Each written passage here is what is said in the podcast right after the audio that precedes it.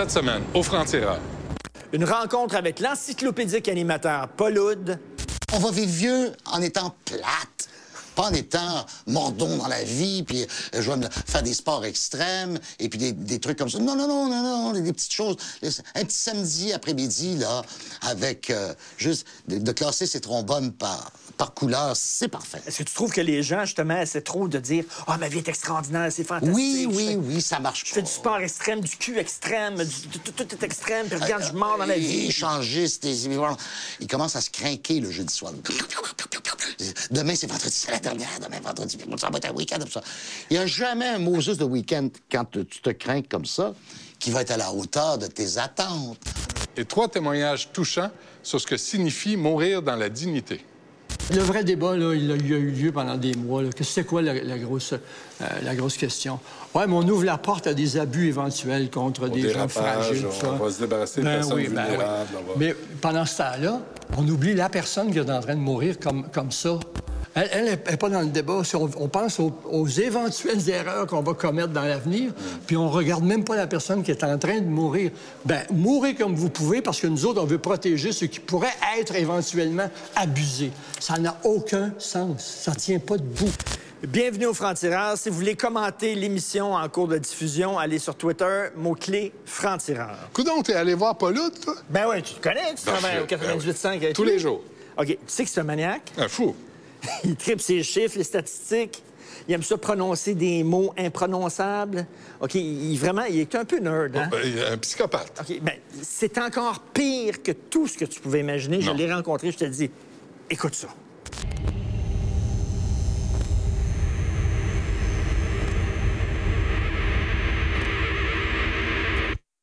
Paul Oud, bienvenue au Franc-Tireur. Ouais, ouais, ouais, ouais, ouais, ouais, ouais, ouais, ouais. Richard, le roi Richard.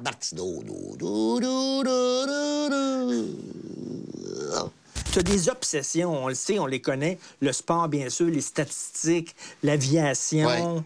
Euh, puis on dirait que tu connais tout là-dessus, que tout est stocké dans ton cerveau. Comment tu fonctionnes? Mais la véritable passion qui relie tout ça, c'est le temps. Et si j'ai pas le repère du temps, le temps humain, là, à notre échelle, je suis comme complètement perdu, je, je suis complètement sans borne. C'est-à-dire, pour toi, c'est important là, de savoir ce qui s'est passé le 23 décembre 2011, puis euh, le 22 septembre 1998. Oui. C'est vrai que quand tu rentres chez toi, t'écris la température qu'il a faite dans la journée, qui t'a rencontré, La nuit aussi. qui t'a rencontré, où t'es allé manger. Qu'est-ce que tu notes, là? C'est quoi? Tout. En fait, tout. Toutes les personnes que je vais croiser dans la journée, pas, se- pas seulement dans un but professionnel, mais il peut m'arriver d'aller mettre euh, de l'essence dans une station Shell sur la rue, mettons, de Selle et de le noter le soir. Ouais. Ça t'inquiète pas? Non, non, mais que t'as mis de l'essence le 23 décembre. Mais pire que ça. Dans la station Shell de la rue de Selle. Ouais. Pire que ça, on va manger de la bouffe minute, mettons, on va faire venir. Commande une pizza? C'est noté avec le logo de la pizzeria. Ben, parce que j'ai tout archivé euh, en format numérique. Alors, c'est tout ça est sur ordinateur. Ce qui fait qu'en pesant sur un bouton, je suis capable de te dire depuis 1984 combien de fois je suis allé chez Nicole, ma coiffeuse. Tu peux, tu peux savoir, ça fait 1127 Je lui dis, fois. allô Nicole, euh, savais-tu qu'on est ensemble depuis 29 ans et que c'est la 1178e fois que tu me... Mais qu'est-ce que ça donne, ça, de savoir ça? Euh, c'est important, c'est que j'ai une relation de fidélité avec ma coiffeuse. Non, non, mais savoir que tu as mis de l'essence tel jour, euh, à telle heure, dans telle Ça station. devient un repère lorsque les événements sont plus gros. Parce que je note aussi un peu l'événement du jour. Puis si tu ne notes pas, mettons, là, Ouais. je sais pas, tu n'as pas le temps, tu notes pas. Ah, mais je, tu, je- tu- tu- t'en- je le fais. Non, non, mais je le fais. J'accumule des fois, puis à un moment donné, je repasse ça. Puis quand tu as commencé à faire ça, c'est quand tu as commencé à noter tout ça? À l'âge d'à peu près 8-9 ans. OK, donc c'était dans des calepins? Dans, non, dans des cahiers avec des chiens, euh, tu sais, dessus, des beaux, des beaux cahiers euh, brouillons qu'on appelait, là. Et mon premier cahier était le château de Kyoto, qui était la photo du, du cahier. J'ai commencé à rentrer des... euh, Mais, mais dis-moi pas que quand l'ordinateur est arrivé, tu as tout pris ces Oui. données-là, puis les as toutes retranscrites Oui. dans l'ordinateur? Oui. OK, ça, c'est grave. Oui, c'est grave. Parce que d'abord, premièrement, ça m'a pris à peu près huit étés Euh, pas au complet, pas au complet, pas au complet. Le soir. Le soir. Alors, euh, j'ai pris tous mes agendas. À un moment donné, j'ai eu pendant 25 ou 30 ans le fameux agenda Quo Vadis. Et puis, j'ai failli faire une syncope parce qu'à un moment donné, j'ai égaré de 1992 à 1997, je les ai perdus. T'es as-tu retrouvé? Non. Puis ça a-tu été dur? C'est effrayant parce que là, c'était comme un trou béant. Et ben, c'est ce que j'ai fait à partir de toutes sortes de niaiseries que j'ai conservées. Soit des vieux billets d'avion, euh, soit des billets de spectacle et des choses comme ça. J'ai reconstitué les vides sans pouvoir les reconstituer à la perfection. Euh, je suis capable de dire que j'avais amorcé mes vacances le 21 juin cette année-là. Je- J'ai refait à partir, comme un peu Sherlock Holmes, euh, d'éléments à droite et à gauche. Et puis en comparant avec d'autres agendas, dont celui de ma femme, j'étais capable de refaire le- les quatre ans. As-tu consulté pour ça? Comment ça? Ben, un psy, quelque chose? Ben, pas- non, non, mais il y a un côté Rain Man là, là-dedans. Là. un Il y a un peu. côté... Un peu. Tu- tu- Il y, a, un petit côté quand même assez, c'est- péculier. C'est un peu, Asperger, là, comme on dit. Oui. Euh, mais, mais, mais mon meilleur ami est Asperger aussi. Alors, on s'entend tellement bien. Et lui, je crois qu'il est pire que moi encore. Donc, t'es borderline autiste. Je crois que oui. OK. 14 octobre 64. 14 octobre 64. Si je te dis ça, Oui, j'ai petit 10 quoi? ans. Là, j'écris dans mon petit cahier. Et c'est très intéressant parce que c'est mes premiers Jeux olympiques en octobre 64, ceux de Tokyo, où j'ai rentré mes premières statistiques. La première statistique que j'ai rentrée, c'était le 100 mètres homme, Bob Hayes, l'Américain, qui gagne en 10,0. Enrique Figueroa, Cuba, deuxième. Harry Jerome, Canada, troisième. Et le 14, il est arrivé deux événements. I accept the Nobel. Le prix Nobel de la paix à Martin Luther King et en Union soviétique, Nikita Khrouchtchev est destitué pour qu'il place comme secrétaire du Parti euh, communiste Léonid Brejnev. Et le même jour, dans mon agenda, je me suis fait couper les cheveux chez Aldo Ba- Barber Shop. C'est un mercredi, soit dit en passant. OK, attends une minute, là. Euh, 29 juillet 91. J'avais 30 ans. C'est mon 30e anniversaire, 29 Oui. juillet 91. Toi, t'as fait quoi? Eh bien, moi, j'étais entre deux parce que je quittais à ce moment-là euh, CFGL 105.7 pour aller travailler. J'avais accepté une offre de CKAC. Et cette journée-là, en particulier, le jour de ta fête, je me trouvais un peu rond, j'avais pris les choses un peu trop à la légère et j'avais amorcé euh, une séance de course très simple, 1,3 km de course, et je me suis pesé et j'ai enregistré mon poids qui est dans mon agenda électronique. Attends une minute, là. Même les- le poids, Ouais, tu ouais, te pèses. que- ouais. Mais c'est un temps fou. Tu trouves pas que Mais non, c'est pas long. Tu rentres ça, clic, clic, clic, c'est fini à la fin de ta journée. Mais, mais est-ce que ça t'arrive euh, chez, chez toi le soir, tu as une heure devant toi, tu as un petit verre de vin, puis tu dis, tiens, mais allez voir qu'est-ce que j'ai fait. Ben oui, je fais ça. Tu, tu relis ça. J'envoie ça à ma femme. Tu, relis ça, puis ça le te lendemain matin, je lui dis, je lui envoie des trucs absolument invraisemblables. Je lui envoie, par exemple, voici ce que nous faisions ensemble, ou enfin, euh, la, la journée d'il y a un an, cinq ans, dix ans, 15, 20, 25. Et ma femme euh, euh, regarde ça, je dis, puis, puis, puis, puis. Puis elle fait toujours la même chose. Ouais. Ouais. Parce qu'il est normal. Exemple, on est allé Parce chez... qu'il est normal. Mais j'ai rentré, j'envoie une date l'année passée. J'ai dit, te rappelles-tu, du 7 juillet 94, j'avais oublié mes clés chez Piscine Citadelle. C'était noté. Je peux te dire, avec, ma foi, quelques clics, la dernière fois qu'on s'est rencontrés, toi et moi, qu'est-ce qu'on a fait, professionnellement ou non professionnellement, où on était la dernière fois? Alors évidemment, si je le regarde, je perds le temps de regarder ça, je suis capable de te dire que la dernière fois qu'on s'est croisés, mais vraiment le passé du temps ensemble, c'était le 12 août 2010. Le 12 août 2010. Ouais. On était-tu dans une loge ensemble pour regarder le show? Mais tu t'en viens comme moi! On était dans une loge. Oui, Paul McCartney! Exactement. Avec euh, Sophie, ta femme, et ma femme française. C'est ça. Bon. Alors, moi, je le sais, c'est automatique. Mais, mais oh, outre les détails de ta vie privée, tous les détails de ce qui s'est passé dans cette journée-là, pourquoi essayer de remémorer ça et d'écrire ça alors que sur Internet, maintenant, c'est c'est- au bout de nos doigts? Ben, oui, t'as raison. Mais avant, c'était pas le cas. Alors, avant, il fallait que tu le rentres.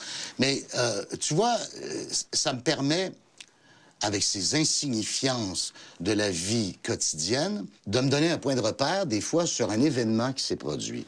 C'est sûr que tout le monde se rappelle du 11 septembre 2001.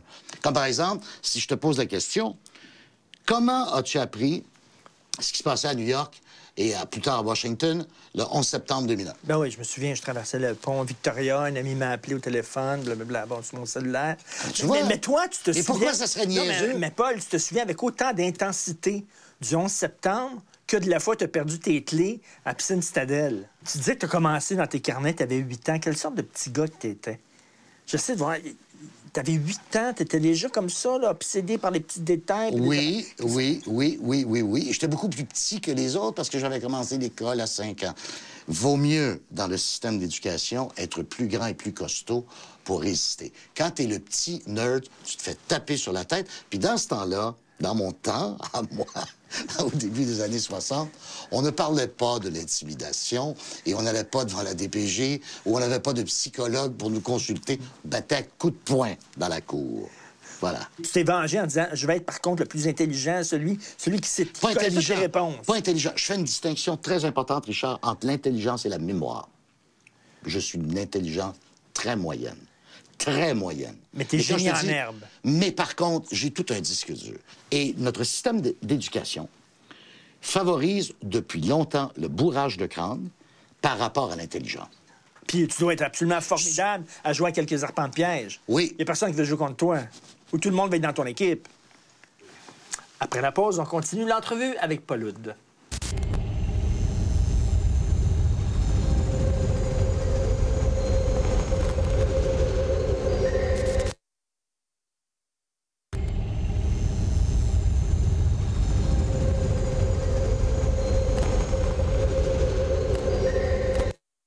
Tu dis souvent, euh, 98.5, que tu fais beaucoup d'autodérision en disant que tu mènes une vie plate.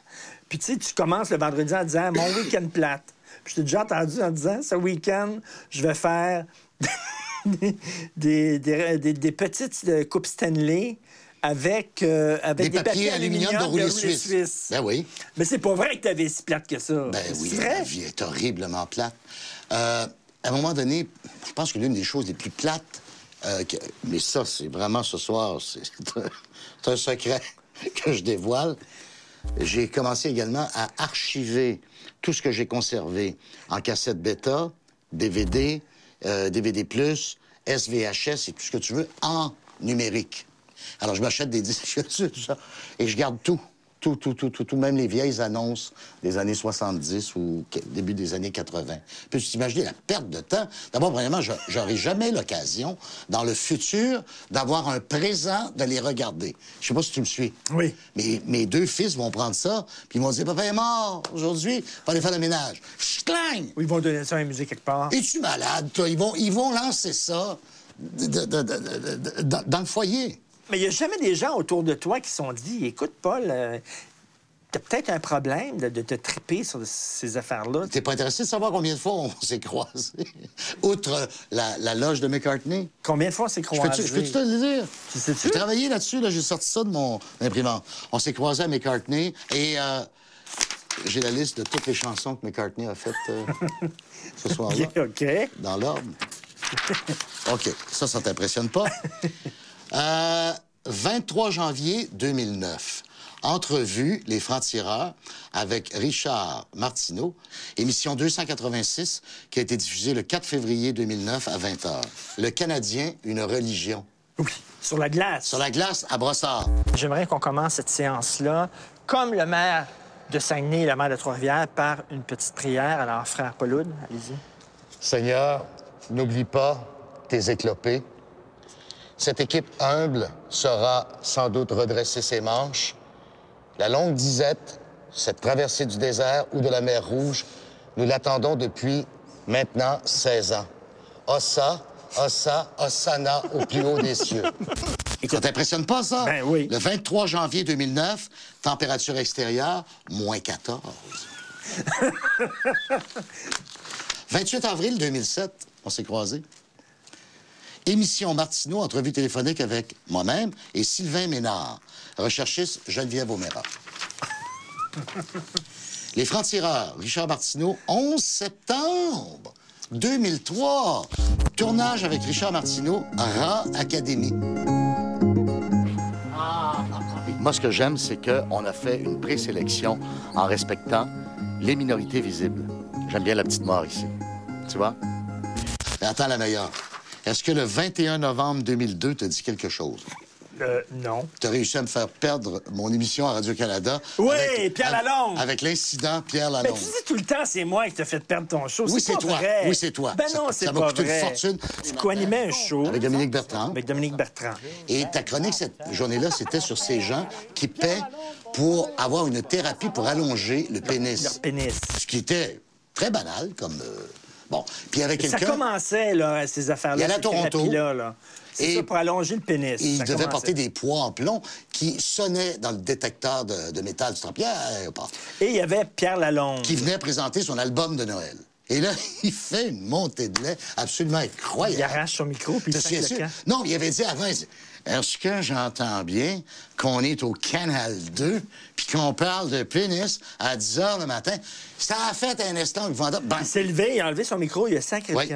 On leur demandait aux hommes d'aller dans cette tente-là. Il y avait des infirmières avec des gants de plastique Oui. qui les stimulaient et qui les mesuraient. Alors là, c'est beaucoup plus euh, scientifique. beaucoup Alors, plus scientifique. La longueur moyenne est de 5,9. Bon, on parle donc de Parce que maintenant, c'est 148,5 mm.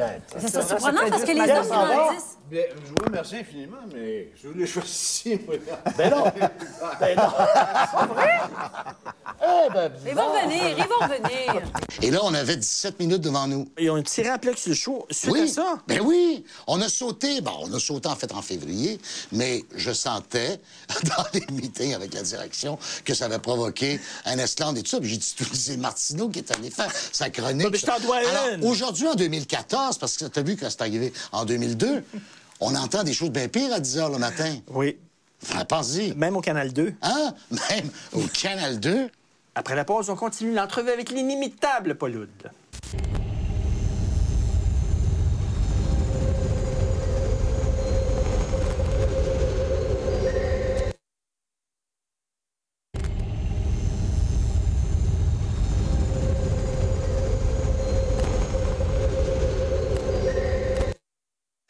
Francine, ça fait 30 ans que tu es avec. Elle, gère ta carrière, mais est-ce qu'elle gère ta vie privée aussi? Ah, tout. C'est la présidente du Conseil du Trésor. Francine, c'est celle qui garde un sens organisationnel à tout ça. C'est celle qui te donne tant d'argent par semaine? Oui, ben oui, longtemps, je disais en blague, puis c'est vrai. Elle mettait 20 pièces par semaine. Débrouille-toi avec ça. En fait, elle disait pas sur ce ton-là. Elle disait pas sur ce ton-là. Elle a jamais été chiche ou quoi que ce soit. Mais elle disait, tiens, t'en as pas besoin de plus. Ben, ben oh non, j'en ai pas besoin de plus. C'est, c'est parfait. Alors moi, je vais regarder le football le, dimanche. Francine peut aussi bien revenir en disant, tiens, je t'ai acheté euh, des bas. Euh, essaie-les donc en même temps que tu regardes le football pour voir lequel t'es le plus confortable. Puis là, je fais ça, je regarde le football. Là, je suis dans les statistiques par-dessus la tête. Celui-là, OK, correct, celui-là. Ah, regardons, je t'ai acheté des boxers. À la mi-temps, on va les essayer. Et puis, euh, des pantalons. Puis là, on repart avec la batch. Comme, euh, tu sais, une habilleuse itinérante qui revient puis qui repart. C'est extrêmement pratique. C'est parce que tout ce qui, qui touche à la vie privée, pour toi, ça t'intéresse plus ou moins. La vie ordinaire, le, le- le quotidien. Ben, juste ma vie est déjà ordinaire. manger, tout ça, des- tout. Mais oui, mais elle est déjà ordinaire, elle est déjà plate, plate, plate, ma vie. Je fais l'élogie de la platitude. C'est une façon de survivre dans notre monde. C'est, c'est, c'est... On, on va vivre vieux en étant plate. Pas en étant mordon dans la vie, puis euh, je vais me faire des sports extrêmes, et puis des, des trucs comme ça. Non, non, non, non, non, des petites choses. Un petit samedi après-midi, là, avec euh, juste de, de classer ses trombones par, par couleur, c'est parfait. Est-ce que tu trouves que les gens, justement, essaient trop de dire Ah, ma vie est extraordinaire, c'est fantastique. Oui, je oui, fais- oui, ça marche Je fais du sport extrême, du cul extrême, du- tout, tout est extrême, puis regarde, je mords dans la vie. Échangiste, des Et là, ça part le jeudi soir. Il commence à se craquer le jeudi soir. Demain, c'est vendredi, c'est la dernière. Demain, vendredi, puis ça va être un week-end comme ça. Il n'y a jamais un Moses de week-end quand tu te crains comme ça qui va être à la hauteur de tes attentes. Est-ce qu'on s'entend là-dessus? Bon. Alors que toi, déjà, trouver un petit trombone bleu alors que c'était censé être un jaune, ça fait ton week-end. réparer une petite affaire, euh, squeezer une petite vis comme ça, ouh, ça n'a pas de prix. Quelqu'un qui a une vie extrêmement rangée comme ça et que tu dis plate, sûr qu'elle n'est pas si plate que tu le dis, mais une vie comme ça, calme, quand arrive un accident cardiaque comme il t'est arrivé. Oui. Quintuple pontage. Et ça, c'est. Hein? J'ai fait. Ça n'a aucun sens. Parce Tu que- te dis pourquoi moi, j'ai pas fait d'excès dans la vie, justement? Oui, je suis tout tranquille. Oui, je puis lance je suis quelqu'un d'organisé. Je suis quelqu'un d'organisé et vous me désorganisez. Il y a peut-être un petit côté, comme tu dis, peut-être, parce qu'on dit que les autistes, lorsqu'ils sont désorganisés, ça, prend... une- Mais là, euh, en toi puis moi, c'était un petit peu aussi euh, traumatisant. Mais ça m'a complètement, complètement, complètement, complètement euh, euh, jeté par terre.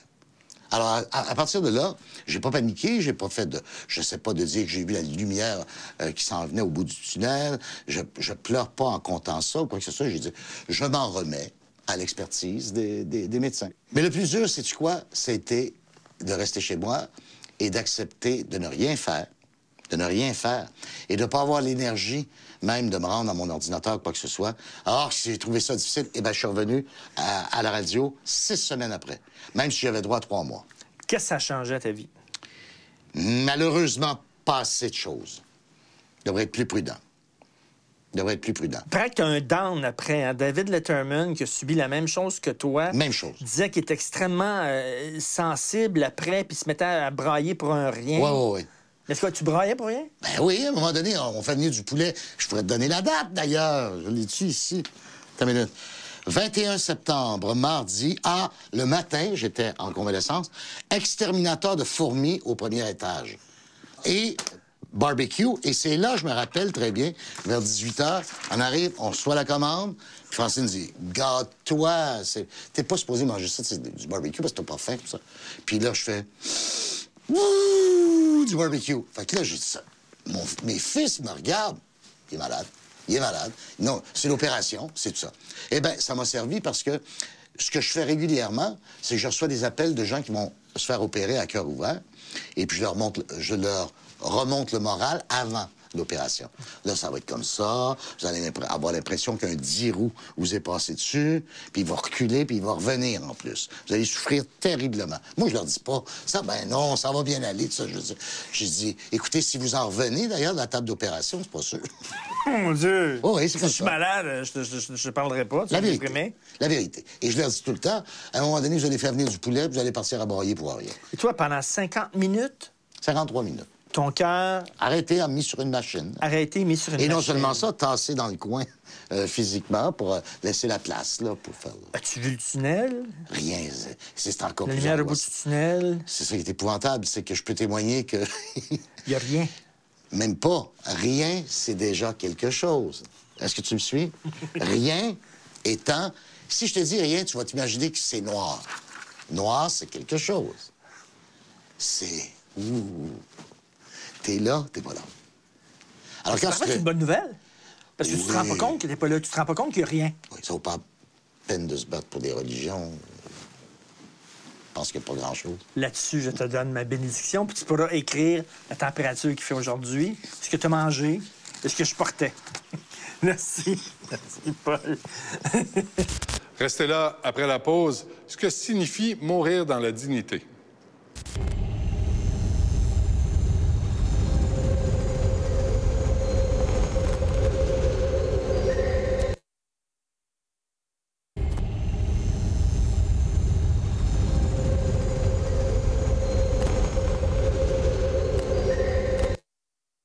Il y a dix ans, dans le cadre du documentaire Manon, on accompagnait Manon Brunel à Zurich, en Suisse, où elle a décidé de mettre fin à ses jours. Elle souffrait de sclérose en plaques.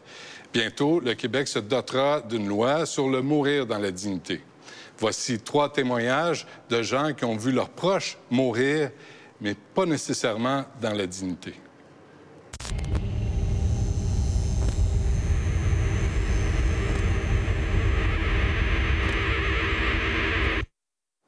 Lucille Terrien, Pierre Lucier, Guy Lamarche, bienvenue au Frontières. D'abord, votre définition de mourir dans la dignité, Lucille? C'est dans le respect, respect de la volonté de la personne et d'avoir, euh, si possible, euh, les gens proches qui soutiennent la personne dans cette décision, dans ce passage. Effectivement, mourir dans la dignité, c'est respecter la volonté, non pas des juges, des politiciens, des éthiciens, des théologiens, mais celle du mourant. Et puis, naturellement, le plus rapidement possible, sans douleur. Guy Lamarche, euh, vous avez perdu euh, Francine Lalonde, qui était votre conjointe, qui était, euh, qui était à l'origine aussi de tout ce débat social à la Chambre des communes.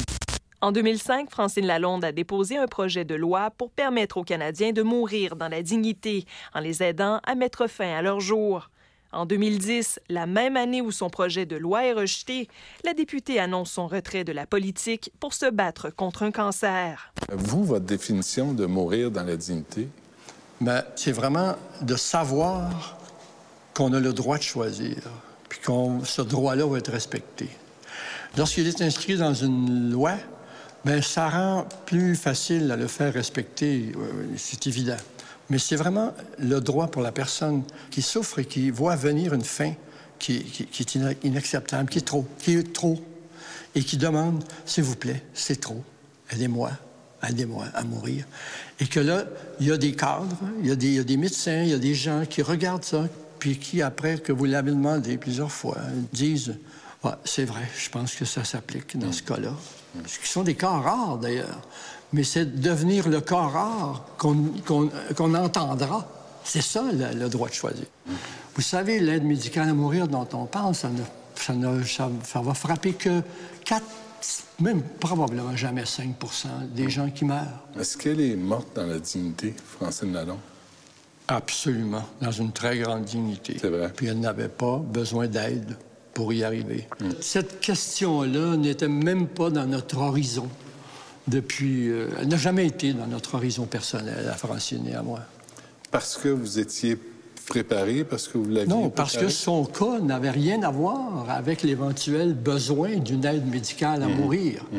Et si vous me demandez, Guy Lamarche, si Francine Lalonde avait été dans une situation de souffrance épouvantable et qu'on t'aurait dit, oui, mais c'est parce que la loi n'est pas encore adoptée, là, puis euh, l'aide médicale à mourir, là, dommage. Euh, ça, et, mais toi, peux-tu trouver les moyens hmm. cachés, secrets, encore criminels, entre guillemets, pour soulager cette personne de cette douleur-là?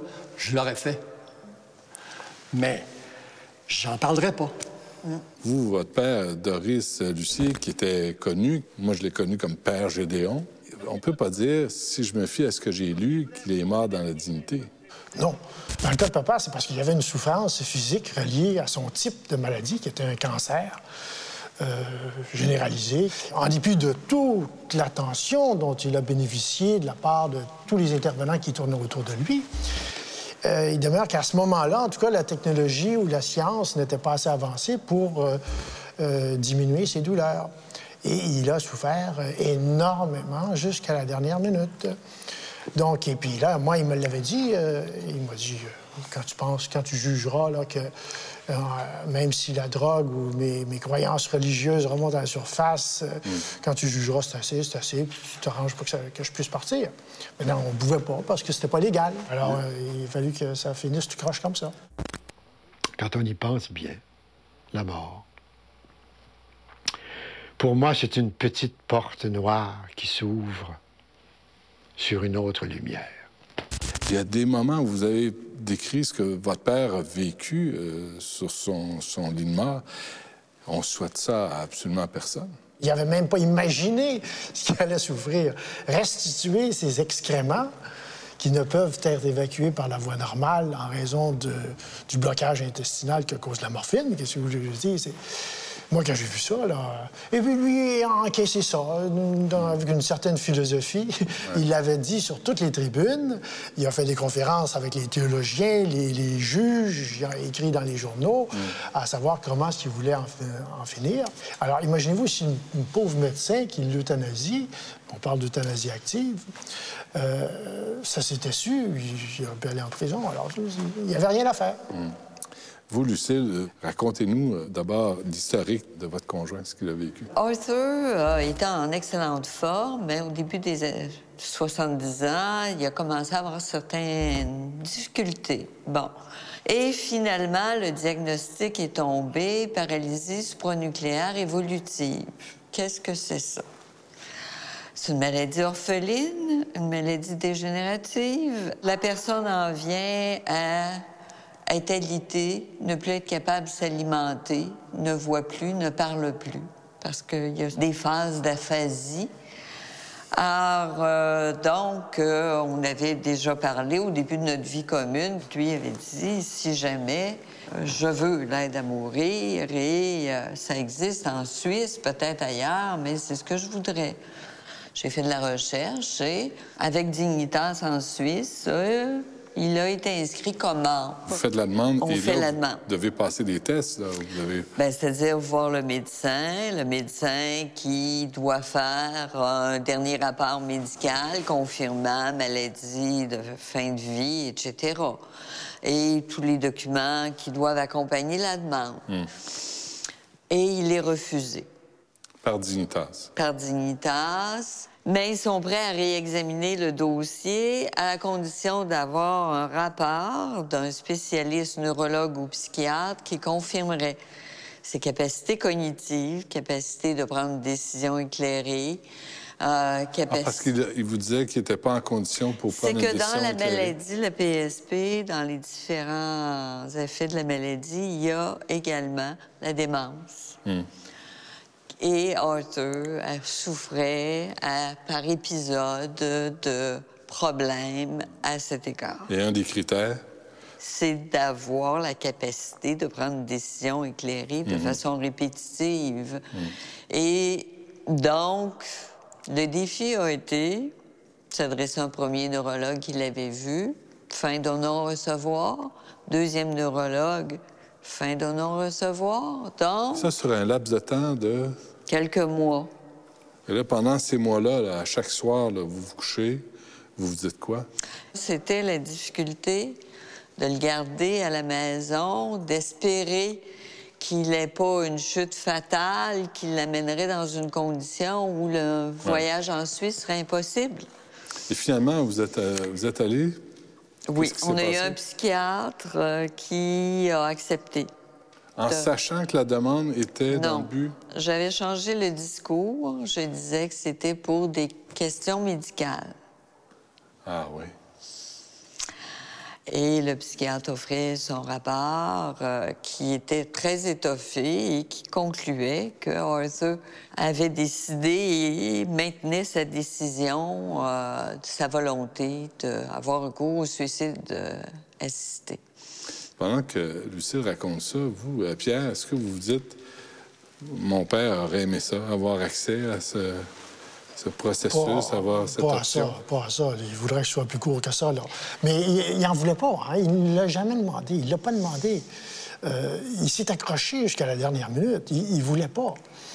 Si on avait pu respecter sa décision qui avait été établie avant, de façon claire, à l'effet qu'il me déléguait la, la- la responsabilité de demander à ce qu'on procède à son euthanasie, à ce moment-là, ça ferait longtemps qu'il ne serait, pas- il serait pas mort comme ça.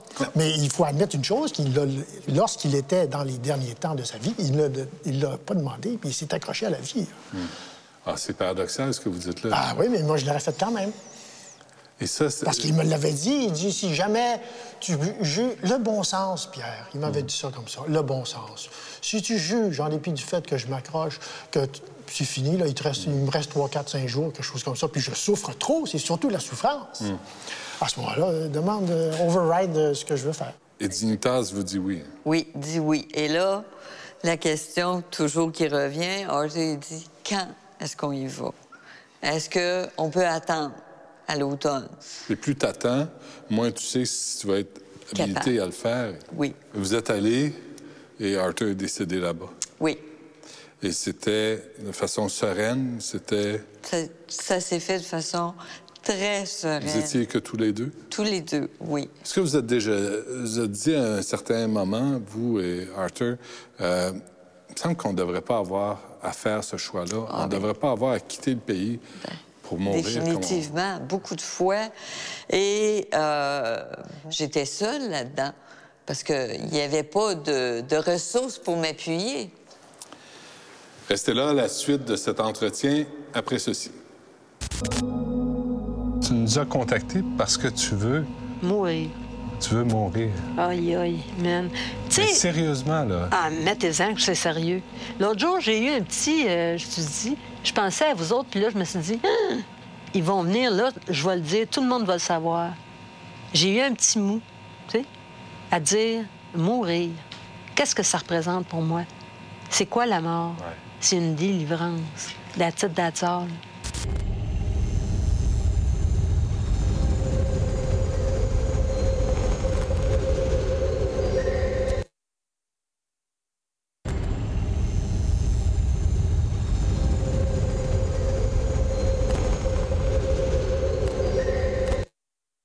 Projet de loi a pour but d'assurer aux personnes en fin de vie des soins respectueux de leur dignité et de leur autonomie et de reconnaître la primauté des volontés relatives aux soins exprimées clairement et librement par une personne.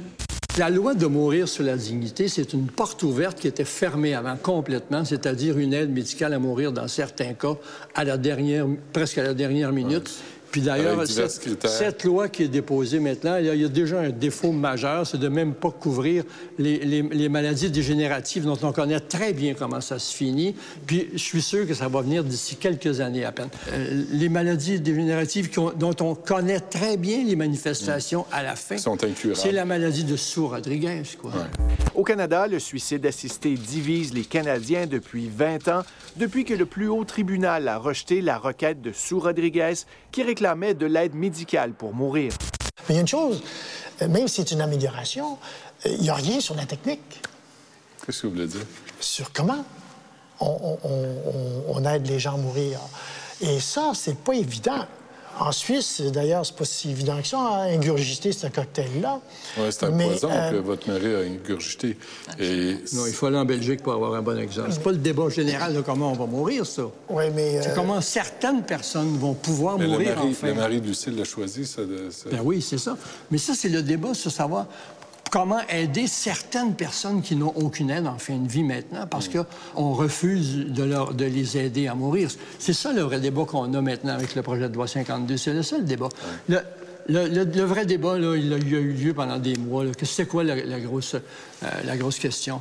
Oui, mais on ouvre la porte à des abus éventuels contre des gens fragiles. on va se débarrasser de Ben personnes oui, ben vulnérables, va- Mais pendant ce temps-là, on oublie la personne qui est en train de mourir comme, comme ça. Elle n'est pas dans le débat. On, pense aux, aux éventuelles erreurs qu'on va commettre dans l'avenir, puis on regarde même pas la personne qui est en train de mourir. Je crois que les personnes les plus vulnérables en ce moment autour de nous, dans la société, au moment où on se parle, sont les personnes qui sont en train de mourir et qui devraient avoir droit à l'aide médicale à mourir. Parce que comme vulnérabilité, là, c'est le maximum qu'on peut imaginer. hein. Il vous reste deux jours, trois jours, vous souffrez énormément. Vous avez non seulement des douleurs physiques, mais vous avez des angoisses in- in- indescriptibles. Et les soins palliatifs ne font rien pour ça. Ils, enfin, ils font rien. Ils font ce qu'ils peuvent pour Ouais. ça. Quand ils arrivent à les endormir, ils sont bien contents. Mais au fond, la sédation terminale, c'est comme mettre quelqu'un dans le coma en, en attendant qu'il meure. C'est c'est pas, c'est pas une, une- une solution, ça. Les plus vulnérables d'entre nous, au moment où on parle, c'est ceux qui devraient en ce moment avoir de l'aide médicale à mourir et qui n'en ont pas. Il faut s'en occuper, en effet. Mais il faut d'abord savoir qui sont vraiment les plus vulnérables de tous? Pas euh, dire aux, plus vulnérables d'entre tous, ben mourrez comme vous pouvez parce que nous autres, on veut protéger ceux qui pourraient être éventuellement abusés. Ça n'a aucun sens. Ça tient pas debout. Mais en Belgique, là, les, euh, les cas d'euthanasie, en 2003, il y en avait 235. En 2011, on était rendu à 1133. Mais c'est ça, oui. Hein, 79 d'augmentation en 9 ans. Là, tu dis, est-ce que c'est devenu... euh, Oui, C'est une évolution tout à fait normale. C'est parce que ça a pris du temps avant que, la- que les médecins l'acceptent, avant que, ça se développe, avant que les gens le sachent que c'est disponible. C'est une évolution normale d'une loi qui évolue selon le fait que c'est de plus en plus connu du public et que les gens s'en servent de plus en plus. Mais regardez la proportion qui- que c'est 1400, là, Ouais. c'est 3 de la population qui meurt en, en Belgique. Qu'est-ce que vous aimeriez voir, vous, euh, dans cette loi sur le mourir dans la dignité? Bon, euh, déterminer euh, que, qui prend la décision. Si le patient est inconscient, à ce moment-là, s'il a réussi, s'il a auparavant écrit un testament biologique en disant que lorsque je serai inconscient, je veux que vous procédiez à m'aider à mourir, première des choses, ou deuxièmement, il dit, bon, ben moi, je le dis verbalement, je veux mourir. C'est terminé. Alors, pas besoin de consulter personne, on procède à l'autre étape, où là, ce serait pas le médecin traitant, et puis c'est une équipe volante. Alors, une équipe volante de spécialistes qui rentrent dans la chambre, ils disent, monsieur, vous nous avez demandé à mourir, voici comment est-ce qu'on va procéder, et le tout filmé par vidéo, de façon à ce que personne soit, euh, il n'y ait pas de problème. Mais c'est un fait que dans les pays qui ont adopté l'euthanasie, dans les pays où on en discute, puis ici, on a un projet de loi qui va être adopté bientôt, c'est clair que la- les- les volontés manifestées longtemps d'avance puis confiées à un tiers qui pourrait le faire appliquer auprès du médecin, ça- c'est faux, ça n'existe pas. C'est pas dans la loi. La loi est claire là-dessus. Ça doit être la volonté exprimée par le malade lui-même et répétée à part ça. Et, et- et c'est vrai dans le projet de loi du Québec, c'est vrai dans les projets de loi en, en- en Belgique, c'était vrai dans le premier projet de loi que Mme Lalonde a déposé au Parlement fédéral. Pour le moment, on s'en tient à ça. Ça doit être exprimé par le ou la malade d'une façon très claire. Mais ça élimine Donc, à ce moment-là, des... vous, vous arrivez par en derrière, vous dites, mon père voulait que ça se passe comme ça, ça marche pas. Mais non, il l'a écrit. Il l'a écrit, Oui, mais mais c'est dit sur toutes que les tribunes. Vous n'auriez pas pu vous en, vous en servir. Parce qu'il fallait que lui le demande. Charles Fariala souffrait d'une forme fulgurante de sclérose en plaques. Il avait décidé de se suicider et sa mère avait juré de l'accompagner jusqu'au bout. Le 25 septembre 2004, il a pris un cocktail de médicaments. Lorsqu'il a été inconscient, sa mère a placé un sac de plastique sur sa tête, comme il le lui avait demandé. Dans le cas présent, il était clair que M. Fariala voulait mettre fin à ses jours, qu'il avait énoncé ce désir depuis presque un an. Alors, je crois que c'est très différent d'une cause, par exemple, comme Latimer, où euh, l'enfant n'avait pas manifesté le désir de mourir. C'est son père qui avait pris la décision. Encadrer le suicide assisté, c'est une chose. Légaliser l'euthanasie, c'est une autre chose. C'est beaucoup plus humain de légaliser simplement l'euthanasie. D'abord, arrêter d'appeler ça le suicide assisté quand c'est pas le cas. La différence, c'est que l'expression suicide assisté dans les cadres d'une fin de vie imminente, ça ne veut plus rien dire. Parce que techniquement, un suicide, c'est quelque chose qu'on fait soi-même pour y arriver.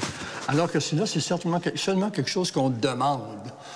On- bon, si on est capable d'avaler soi-même la potion, là, ça devient le suicide assisté. Avec une loi sur l'euthanasie, on n'a pas besoin de ça. On n'a pas besoin d'aller au suicide assisté. On va juste à l'euthanasie, tout simplement, qui est la même chose, mais qui est beaucoup plus... euh, qui, est- qui était donné par des professionnels, non pas nécessairement seulement... C'est ça la différence, au niveau des mots. Mais à chaque fois qu'on parle d'euthanasie, qu'est-ce qu'on voit comme sous-titre à la télé? On voit suicide assisté. Ouais. Mais c'est pas le cas. Pour conclure, comment vous voyez votre propre mort? Moi, je vais dire à ma fille, quand tu jugeras que papa est en train de... Il n'y en a pas pour longtemps, c'est irréversible, et que tu jugeras que papa euh, a plus de, a plus de, plus de plaisir, il souffre, euh, arrange-toi pour qu'on procède le plus rapidement possible, avec la meilleure technique, toutefois. hein. Parce que la meilleure technique, on ne l'a pas inventée encore. C'est pas évident. C'est les Français qui l'ont inventée. La guillotine? Ça ne dure pas longtemps, la souffrance. Mais c'est un peu salissant. C'est spectaculaire pour celui qui ramasse. Ouais. C'est difficile à faire ça dans sa cour aussi. ça. Moi, moi je, en refaisant mon testament, j'aurais voulu avoir une clause qui précise. Et je je suis encore euh, accrochée là-dessus. Je me dis, on fait un testament, mais on peut pas parler de ce qu'on veut pour nous en fin de vie. C'est une aberration pour moi. La Chambre des notaires est d'accord avec ça, là, avec euh, la loi 52. Donc peut-être qu'on va pouvoir le, le mettre dans, dans notre testament. Ça, ce serait Mm. merveilleux. Vous, Monsieur Lamarche? C'est une question trop embêtante. J'ai- Ah oui. Je pense pas à ça. Je, je veux pas Non, je, je ne sais pas. Je ne sais pas. Je vais être obligé d'attendre que ça approche pour que je me fasse une idée. Pas pressé. Non, vraiment. Merci beaucoup. Ça fait plaisir. Merci d'avoir été là. On se revoit la semaine prochaine. Pour vos commentaires, allez sur notre page Facebook. Et pour voir les épisodes que vous avez ratés, allez sur le site Internet de Télé-Québec. C'était pas trop forçant, hein, Benoît? Hey, moi, je t'aboute. Je suis tanné de l'hiver. Chante-moi pas. Fais un job, là. Chante-moi pas. Y a-tu le même salaire que moi, lui?